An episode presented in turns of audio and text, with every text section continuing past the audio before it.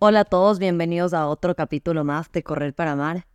El capítulo de hoy creo que no solo es de los que más me gusta, pero en una ocasión ya tuve una primera parte que es sobre el mental toughness.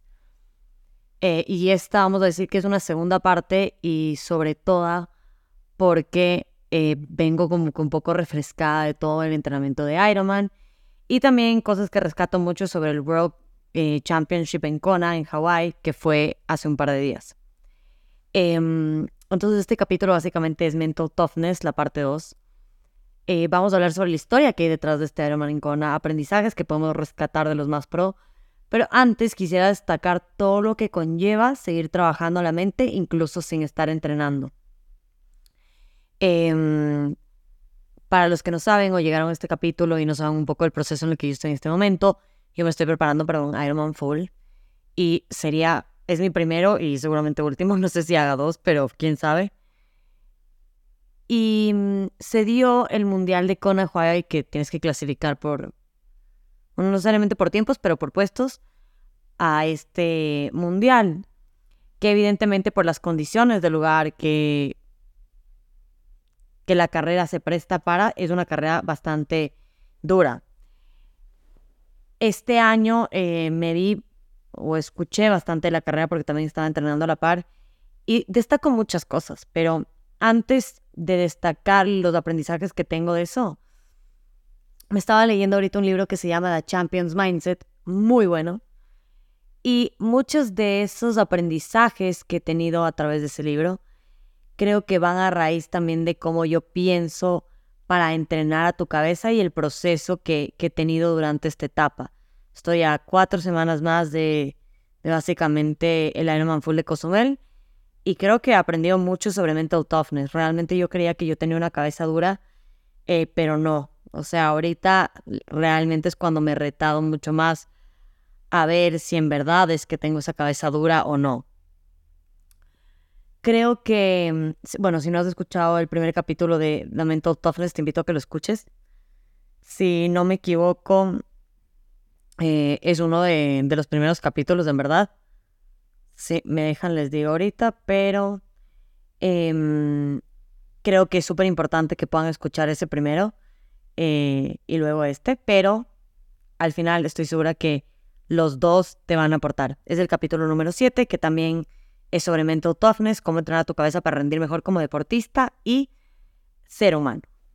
Entonces, un poco en continuidad al otro capítulo eh, y abriendo otros esquemas durante este, creo que es súper importante entender tu vida, cuál es la etapa de vida en la que estás y qué es lo que quieres para ti. Eso aplica para el deporte y para, para cualquier cosa profesional, familiar, decisiones que vayas a tomar en tu vida. Es súper importante eso, porque cuando tú entiendes la vida que tú llevas, qué etapa de vida estás, porque muchas veces también son etapas, y qué es lo que quieres durante esa etapa para un futuro, eso te ayuda a que tú puedas poner tus metas, ya sea a corto y largo plazo. Eh, un ejemplo mío es que yo sé que este año trabajé en otros proyectos em, más personales, se podría decir, que me ayudaban a tener más tiempo disponible para la preparación de un full. Creo que prepararse para un full sin tener el tiempo y hacerlo muy bien es todavía más cuesta arriba. No creo que sea imposible tampoco, pero creo que es más cuesta arriba. Em, entonces es un poco entender esa vida que tú tienes y la etapa en la que estás. Yo estoy muy consciente que el próximo año yo no voy a tener este mismo tiempo no voy a estar en esta misma etapa y tomo ventaja, agradezco y aprovecho la etapa en la que estoy en este momento. Si estuviera en una etapa más, eh, no privilegiada, más bien una etapa donde tendría que tener menos tiempo, tendría que encarar las cosas de otra manera y sin embargo también tuviera otros aprendizajes. Pero siempre, o sea, el día tiene 24 horas. Uno tiene que saber cómo manejar ese tiempo. También entender que cada etapa y cada proceso es una lección de vida. Puede sonar muy hippie, puede sonar demasiado profundo, pero realmente cada carrera, cada etapa cuando tú empiezas a hacer deporte, cuando dejas el deporte y retomas, cuando estás en un, en un limbo súper alto de volumen deportivo eh, o estás corriendo una maratón, todo lo que vives en ese proceso es una lección de vida que tú necesitas aprender en ese momento porque eso es lo que te da el deporte. Parte de eso también es entender la pasión y la obsesión. Porque tú puedes tener pasión por algo, pero el otro día me preguntaban como que, ¿para qué matarse haciendo tanto ejercicio y no ser pro? Y fue como que, uno, porque nadie me paga por hacer esto. Dos, si me pagaran no lo disfrutaría igual. Tendría como que esta obligación de rendir 100% y no siempre vas a rendir. O sea, no siempre vas a rendir y eso también nos enseña el, el, mundial que hubo ahorita en, en Kona, Hawaii de triatlón de larga distancia. Entonces, el momento en que ya no disfrutas es porque ya no te está apasionando. Daniela Riff, eh, campeona del, de Kona de creo que cuatro o cinco años en verdad. Ella tenía el récord de Kona, eh, si no me estoy mal, creo que es en el 2019. Ahí me podrán corregir, pero el otro día lo leí. Y sin embargo, ahorita ella quedó quinta y ella dice en un reportaje, yo ya no quiero hacer esto. Dice, yo lo hago porque sé que hay, o sea, I need to pay my bills, pero ella quiere tener una vida normal. Y a pesar de eso, igual rinde súper bien, o sea, quedar quinta en el mundo de pros, creo que es algo súper reconocido, pero ella ya no le hace igual de feliz o ya no lo disfruta tanto. Entonces, eso, eso al final sí es su trabajo, pero como amateurs, creo que es bonito entender que nosotros no tenemos esa obligación. Porque nadie nos está pagando por hacer esto. Que nosotros elegimos hacerlo. Es una elección. Nosotros decidimos gastar en esto o invertir en esto. Entonces, si en algún momento estás dejando de disfrutar esto, empieza a hacer otras cosas que disfrutes. Pero no dejes que esto se vuelva una obsesión porque vas a dejar de disfrutarlo. Algo que me pasó justamente hoy es que yo estoy subida en mi bici de triatlón ya, no sé, como cuatro semanas. No me subí en la otra porque en verdad tengo que estar acoplada y acostumbrada a la posición de tri. Pero hoy tenía tres horas y media y dije, güey, no quiero subirme en la corona, no quiero darme nueve vueltas de nuevo al mismo lugar. O sea, ya. Y agarré la otra bicicleta, no es que le consulté ni siquiera a mi entrenador. O sea, yo era como que mi entrenamiento es aeróbico hoy, entonces me voy a ir a pasear por ahí con mi bicicleta tres horas y media y con la otra. Y es bueno despejar la mente porque yo también estaba obsesionada con, no, es que tengo que estar en esta bici, esta bici, esta bici, esta bici. Y al final, o sea, un poco de, de relajación también te ayuda a, a liberar esa obsesión que puedes llegar a tener. Em, o también como que el cumplir todos los días con tu tabla, como que tener un día off para descansar o simplemente porque no quisiste hacer nada está bien. Los profesionales no pueden hacer eso. O al menos les pasa factura eso. Como amateur sí puedes hacer eso. Entonces, no somos profesionales, eso hay que entenderlo. Somos amateurs que tenemos el privilegio de em, entrenar fuerte igual, y luego irnos a tomarnos de cervezas con unos amigos de un brunch si nos da la gana. El pro seguramente no puede hacer eso. Entonces, agradecer que podemos vivir de nuestra, o sea, podemos disfrutar de nuestra pasión sin obsesiones. Algo que también recalco en, todo esto del proceso de, de, la mente en el deporte es que te ayuda a mejorar mucho la autoestima. O sea, el deporte hace eso. Y aunque muchas personas digan, no, es que empecé a hacer deporte por cualquier X motivo, cada uno sabe por qué empezó a hacer deporte ya. Porque ya no quería estar en su casa, ya no quería pasar con su familia, ya no quería verle a su mujer, eh, quería huir de la fiesta, quería rehabilitarse como yo, em, quería conocer otro grupo social, eh, no sé, o sea, pueden haber tantos motivos que, porque me lo han compartido, sé que hay muchos motivos detrás de esto, porque quiero verme físicamente bien, o sea, y todos los motivos están bien, no hay ninguno que, esté mal. Pero el deporte siempre te va a ayudar a mejorar tu autoestima. Sí, que alguien puede estar más rápido, más lento, da igual. Pero tú, como persona, como Antonella, el deporte te ayuda a mejorar tu autoestima. Y tener tener una autoestima estable, por decirlo así, saludable, que uno cree en uno eh, y de lo que es capaz, realmente eso crea mucho eh, este mental toughness y este poder eh, de la mente.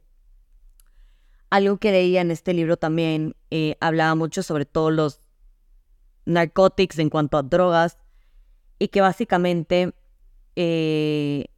obviamente muchas drogas reducían el dolor de lo que las personas están sintiendo, depresión, ansiedad, em, muchas cosas, pero el deporte, o sea, las endorfinas que tú creas de hacer deporte te reducen el dolor.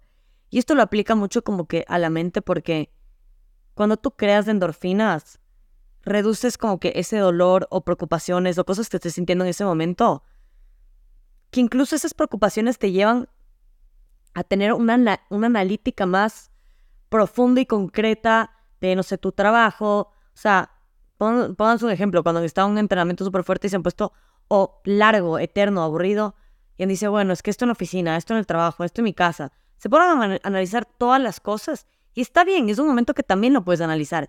Pero durante el deporte, creando esas endorfinas, al reducir este dolor, tú vas a tener un poco más conciencia en la toma de decisiones.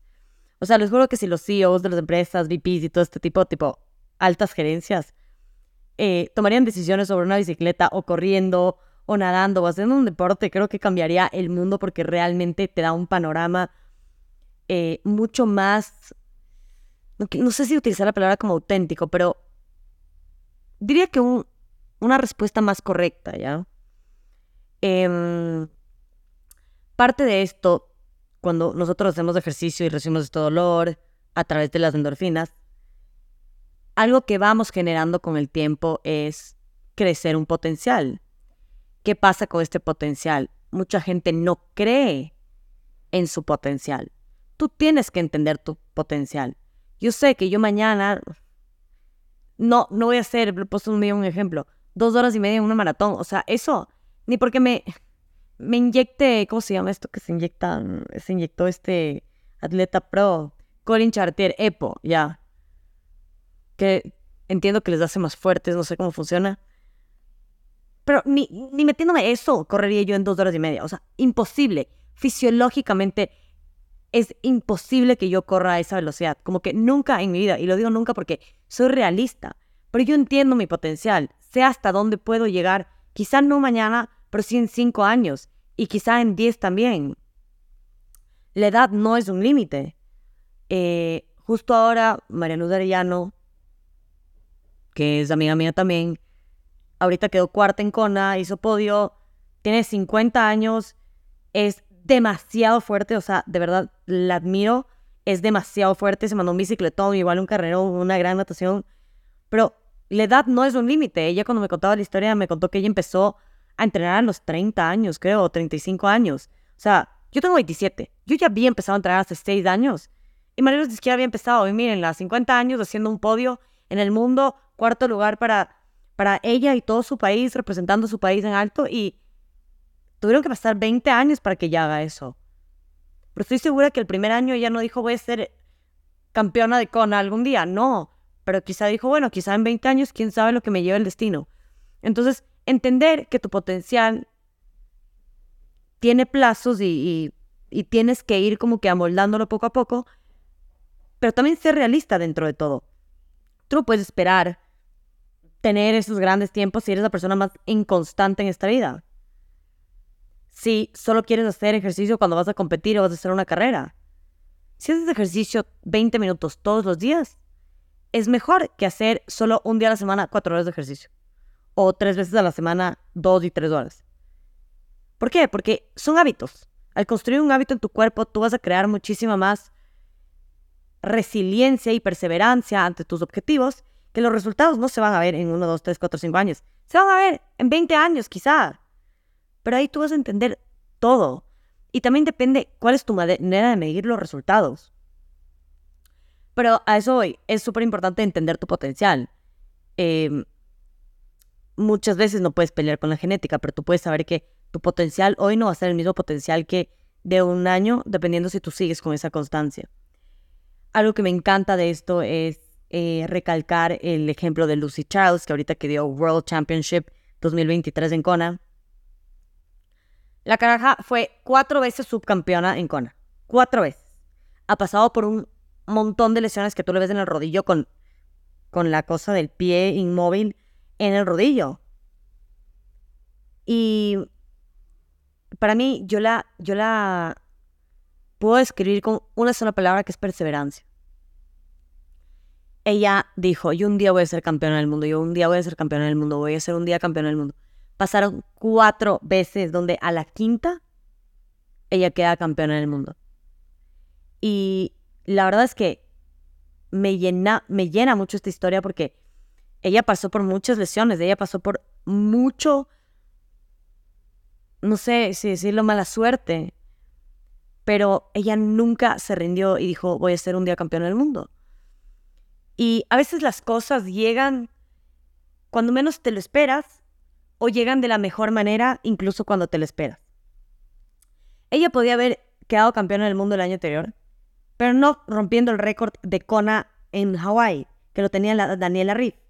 O sea, el tiempo más rápido que lo tenía en Kona era Daniela Riff. Y ya habían años que nadie lo batía. De verdad creo que era del 2019, si no estoy mal. Eh, no estoy muy segura de la información que les estoy dando de años, pero de información en general, sí. Y ella no solo queda campeona del mundo y se corona como campeona del mundo en 2023 en Kona, pero también rompe este récord que estaba siendo imbatible en el último tiempo. Entonces, no solo logra su récord de volverse campeona del mundo, sino que rompe el récord del tiempo en el circuito. Y quizá si quedaba el año anterior campeona y no rompía el récord, pero sí quedaba campeona, no tendría el mismo, no sé si decir impacto ya, pero no sería igual porque al final tampoco rompió otro récord, un récord. Y eso le pone como una vara más alta de decir, tú de verdad estabas putamente fuerte. Y desde que salió del agua, a ella se le veía con una mente de This is my day. Ella estaba muy segura de lo que hacía y se le notaba mientras ella competía. Y a eso voy, la perseverancia. O sea, ella pasó años, te estoy hablando de alguien pro, pasó años luchando contra ser campeona del mundo y en su quinto intento lo logró. Y nosotros muchas veces en la primera maratón ya queremos hacer sub 4. En nuestra siguiente carrera ya queremos hacer un PR, o sea, un mejor tiempo. Yo les conté, yo en mi quinto Ironman logré hacer un PR. El primero fue Panamá con 5.28 y llegué al quinto donde eh, rompí mi récord, que hice 5 horas 07, que fue una gran diferencia total. Yo sabía que yo estaba mejorando, pero todas las condiciones de las carreras que iba eran peor. Nunca, nunca estaban a favor, por decirlo así. No digo que, que California tampoco estuvo condiciones a favor, porque la bici no era plana, Panamá era muy plana, y sin embargo, le, bajé un gran tiempo y pasaron, ¿qué? Dos años. Dos años y medio para que yo pueda hacer un mejor tiempo. Entonces, hay veces que los resultados no siempre los tenemos que medir por tiempos. Tenemos que medirlos por cómo nos sentimos, qué vamos aprendiendo en el camino. Hay muchas cosas detrás de entrenar a tu mente para poder ver tus resultados. Entonces, mental toughness, o sea, el, tener esta mente dura, realmente es no darse por vencido cuando las cosas se ponen más duras. Cuando las cosas se ponen más duras o cuando menos quieres hacer algo, es cuando tú más cabeza dura tienes que ser y decir, no, lo voy a hacer. Me pasó este fin de semana que yo tenía seis horas de bicicleta y luego que correr casi una hora. Un sábado de entrenamiento de siete horas, pongámoslo así. Sola, porque obviamente nadie se iba a dar vueltas conmigo en toda vela nueve veces. Eh, bueno, un amigo también me acompañó ese, rato, porque lo estoy entrando por una vaina más loca también. Pero llegó un punto en que, bueno, él se, se iba y yo le decía, ve, no era tu ritmo porque estoy atrás, sufriendo contigo y no me voy a pegar a tu rueda porque hoy mi entrenamiento es más ligero y es más suave. No saben, a la hora y media yo me estaba volviendo loca y yo decía, ¿qué putas hago aquí? Eh, ¿Por qué lo estoy haciendo? Ese rato solo dije, en la bicicleta de mi Ironman voy a poner una foto de mi papá chiquita pegada en la bici para pensar en él y acordarme por qué lo estoy haciendo. Porque Yo quería llorar, quería subirme al carro. Eh, mi amigo le dijo a mi chofer y que Antonella no se sube hasta cumplir las seis horas. Y yo no lo puedo creer. Eso me ayudó muchísimo, pero de verdad que yo no tenía cabeza. Era como, ¿qué me está pasando? Antonella, la, la Antonella tan fuerte que yo conozco, ¿por qué se está derrumbando? Me eché una lloradita ese rato de decir, Antonella, ya, súbete y pedalea hasta que te toque. Sin música, sin nada. Y solo dije, tengo que hacerlo, tengo que hacerlo y punto. O sea, no tengo otra salida. Y algo que, que mucha gente a veces sale en la bici desde su casa y de ley tiene que regresar a su casa. Es la mejor manera. A veces el salir con un auto, evidentemente porque te cuida, te protege, porque yo estoy sola, soy mujer, etcétera, etcétera. Eh, pero hay que uno sale solo y la única manera es regresar. Entonces, hacerte una ruta larga te ayuda más a obligarte a terminar. Eso, eso puede ser como un pequeño tip. Pero yo ya decía, esto solo se está poniendo más duro, pero mentalmente, no físicamente. El físico se trabaja, pero la mente es lo más duro de trabajar también. Entonces, eh, eh, a lo que iba con esto era que muchas veces eh, los outcomes o los resultados que tenemos en las carreras no necesariamente reflejan todos los procesos, pero es qué realmente tú estás buscando. Entonces, en una carrera tú puedes estar siempre buscando un tiempo, tiempo, tiempo, tiempo. Un día la vida te va a decir, oye, no tiempo, no tiempo, no tiempo, no tiempo. No te obsesiones con el resultado. A veces es cuestión de posicionarse también. Les voy a poner un ejemplo. O sea, si hay una carrera que se pone en condiciones súper duras para todo el mundo, no todo el mundo va a tener el mejor tiempo, pero posicionarte ante todas las adversidades y ser más resiliente ante todas las adversidades que se te cruzan en el camino, te va a posicionar a ti mejor. Y no necesariamente por puesto, sino por decir, no puedo creer que pedaleé en lluvia y que bajé igual de rápido.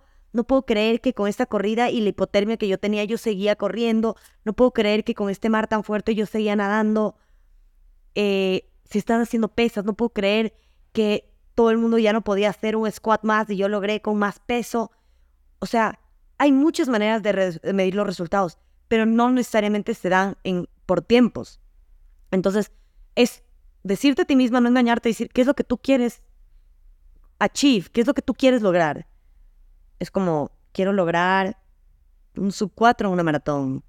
O, ¿sabes qué? Quiero simplemente cruzar la meta. Muchas veces las personas es como que, ay, bueno, ¿y cuánto tiempo quieres hacer? Y yo, yo a veces les digo como que, terminarla. Ay, no, ya está. Un, un man me dijo y que, ya estamos, eh, no te engañes, ya estamos como que muy grandes para decir, ay, solo quiero cruzar la meta. Y no le quise compartir mi tiempo, o sea, como que no me daba la confianza ni seguridad de compartir el tiempo que yo estoy buscando, porque claramente yo sé que estoy buscando un tiempo también. Pero cogí y le dije, sinceramente, para mí, mi objetivo dentro de este Ironman es correr fuerte. Sé que es mi fortaleza y sé que es donde estoy más dispuesta a sufrir y que es la última parte, pero muchas cosas pueden pasar y no lo sé. Y solo dije como que solo quiero correr fuerte. Y fin, no le di ni números ni nada porque hay veces que la gente es como que, a ver, ¿y cuánto quieres hacer? ¿Y cuánto? Es como que hay veces que tienes que decirle a la gente, oye, no, no me, no se me hace cómodo compartirte mi resultado. No te sientes ofendido, pero no se me hace cómodo compartirte mi resultado. Fin. O sea, aprendamos a callar las bocas cuando no queremos que las personas nos digan estas cosas. Entonces, eh, aprender que no todos los resultados reflejan los procesos. Los procesos tú te los guardas para ti, para ver cómo los viviste pero siempre ser realista con tus objetivos a través de esto, claramente. También es súper importante entender que no todos los entrenamientos tienen que salirte perfectos. Mira tu evolución con otros. No siempre vas a estar el mismo, con el mismo tiempo, con el mismo pico, con la misma resistencia. Pero cuando un entrenamiento no sale bien, creemos que ya todo está mal y que estamos mal. Me pasó ayer mi potencia y mi bici estaba como, no sé, dañada y yo me estaba matando. Y dije, algo no está bien aquí. Calibré de nuevo mi potencia, ya me funcionó y dije, ok, tengo que aprender a hacerlo por sensaciones. Porque hay veces que hacemos lo que el reloj nos dice, lo que todas las maquinitas, los robots nos dicen, pero nosotros no sabemos conocernos. Qué importante es aprender a conocerse, justamente para poder tener este, esta mentalidad em, ganadora, por decirlo así. Eh, parte de esto es también entender que sufrir es opcional, ¿ya? Pero sufrir es una habilidad que tienes que trabajarla. Les voy a poner un ejemplo. A mí no me gustaba sufrir en la bici. Aprendí a sufrir. No digo que me encante sufrir en la bicicleta, pero correr. Puedo sufrirte la vida entera corriendo. me encanta sufrir corriendo. A pulsaciones a tope, pero cuando yo tengo que hacer entrenamientos suaves, lentos, así sea a 8 el pace, yo lo hago porque sé que es parte de mi entrenamiento. Hay veces que nos queremos matar en que el entrenamiento salga la mejor velocidad, el mejor pace, el mejor ritmo, el mejor todo. Es como que, para, no sé qué, ahí es cuando les digo, como que, ¿qué quieren demostrar? O sea, háganse la pregunta, porque les digo, a mí me pasó un momento y decía, ¿qué quiero demostrar? Y dejé de pararle bola a eso y dije como que, yo voy a hacer mis entrenamientos, los resultados vendrán solos. Hay veces que en carreras se van los resultados, hay veces que en carreras no se van los resultados. Hay veces que yo veía, veía mi evolución por sensaciones y hay muchas maneras de medirlas, pero sufrir y trabajar en esos entrenamientos, tienes que entender que sufrir en esos entrenamientos te preparan para la carrera, para que en la carrera no la sufras tanto, por decirlo así. Que igual vas a sufrir, sí, pero que no la sufras tanto.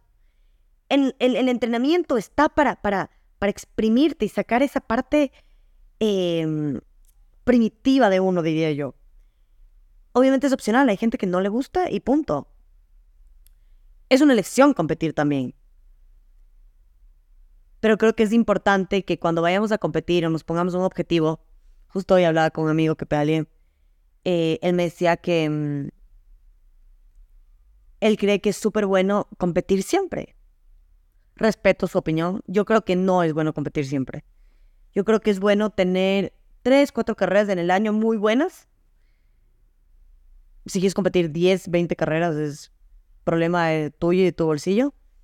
Pero que hay veces que es mejor prepararse como pequeños camps, pequeños trainings, Em, enfocarte en, acumular un par de horas de un fin de semana distinto en vez de necesariamente una carrera muy intensa, porque te ayuda a trabajar más en esos, esas, esas prioridades, por decirlo así, esas carreras que para ti son prioridad.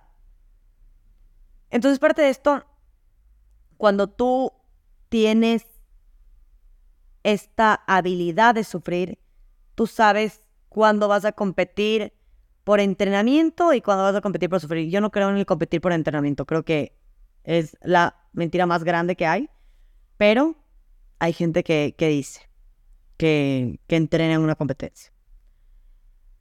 Algo que resalto de este mundial de Kona es Lucy también y, Chelsea Sodaro, que quedó sexta. Sí, sexta, ya me perdí entre tantas que estoy pensando en este momento. Pero a mí me encanta que Lucy con su esposo hacen un equipo increíble. Y Chelsea con su esposo y su hija también.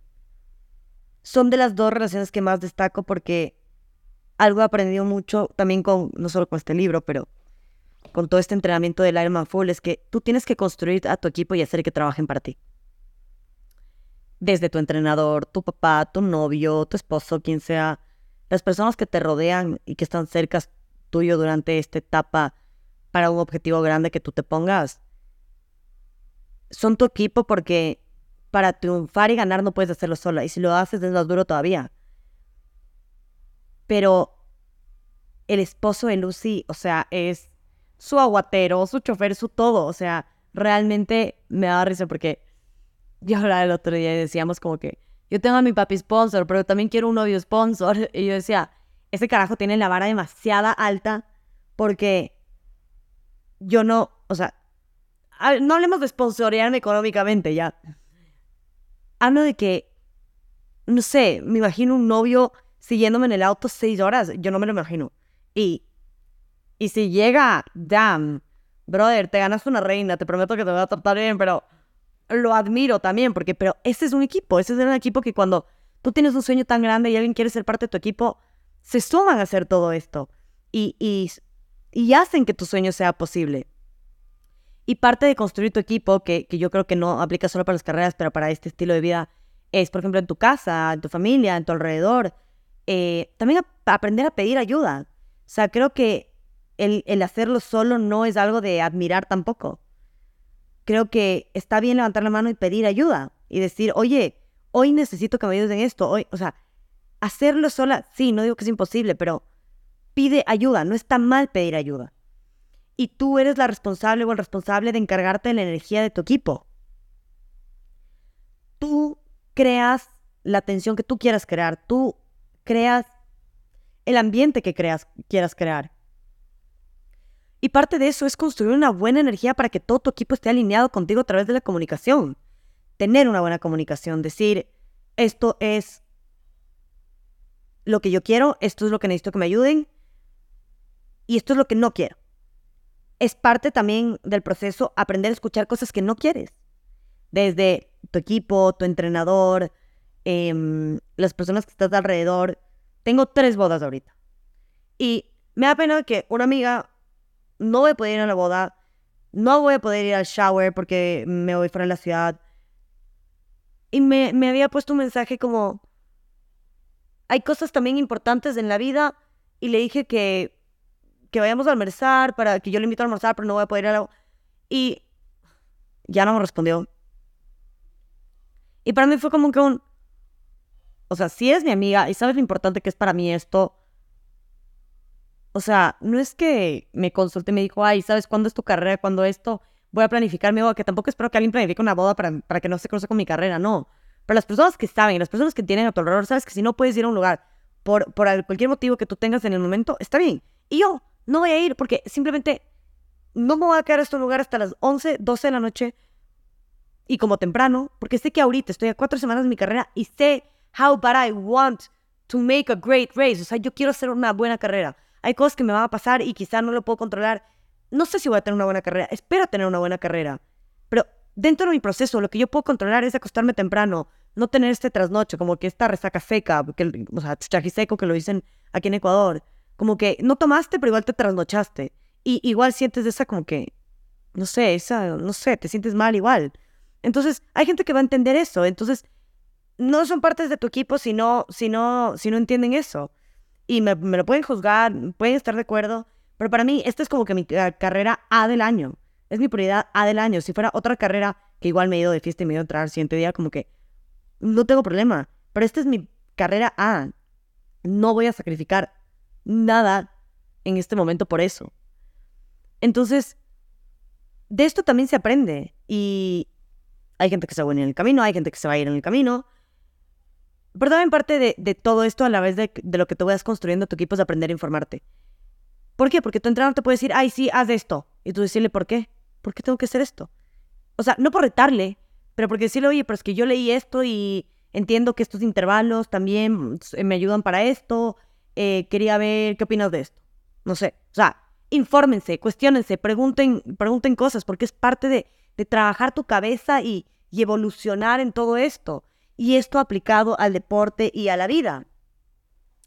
Algo, no sé si han escuchado de la pirámide de Maslow, que habla mucho sobre, o sea, son como que cinco etapas, pero todo esto se alinea mucho a la motivación. Eh, pero la primera parte que es la base es entender tu fisiología. La primera es la respiración, la alimentación, el descanso. Em, tú como ser humano, como que como naciste, con qué capacidad naciste. Después de eso es obviamente con los recursos que tú tengas, eh, qué puedes hacer para mejorar tu salud, qué puedes hacer para mejorar tu, tu salud física. Em, como que ir evolucionando dentro de eso. Evidentemente está luego esta necesidad, por ejemplo, social que te adapta a todo lo que tú, como environment, em, perdón, soy demasiado spanglish, como tu entorno em, está y que también te ayuda como que a este crecimiento eh, motivacional. Y luego de eso está como que el crear esta autoestima sí, es autoestima y como que credibilidad, como que autorrelación para poder entender como que el objetivo al que tú llegaste. Entonces, la motivación, el objetivo está como que en la punta al final. La base está en tu alimentación, en tu descanso, en tu respiración, en con quién te juntas. Hablaba con una amiga que el otro día el papá le decía que si ella se junta con tres eh, deportistas, ella va a ser la cuarta deportista. Si se va a juntar con tres alcohólicas, va a ser la cuarta alcohólica. Y así en varios ejemplos. Y es verdad. Entonces, mira quiénes son las personas con las que más te rodeas y fíjate en qué es lo que te quieres rodear o de qué quieres estar rodeada en tu vida. Em, esto, esto era un poco de, lo que quería hablar en, este capítulo, un poco relacionado más al mundial. Y para dejarles otros, otros puntos en cuanto a, lo que aprendí de, esta mentalidad o de este proceso em, que sigo aprendiendo claramente para mi, mi, mi Ironman, a través también de, de Kona, es que ante todo tienes que ser positivo y confiar en, tu potencial. Em, la que quedó segunda no salió muy bien del agua, no salió muy bien de la bicicleta, pero se mandó la mejor maratón de su vida, rompiendo el récord del recorrido, creo que por 10 minutos. Ella estaba tan segura de lo que iba a hacer. Entonces confíen en cuál es su potencial. No tienes que ser el mejor para todo. Puedes ser bueno en muchas, en alguna puedes ser malo y trabajarlo. Pero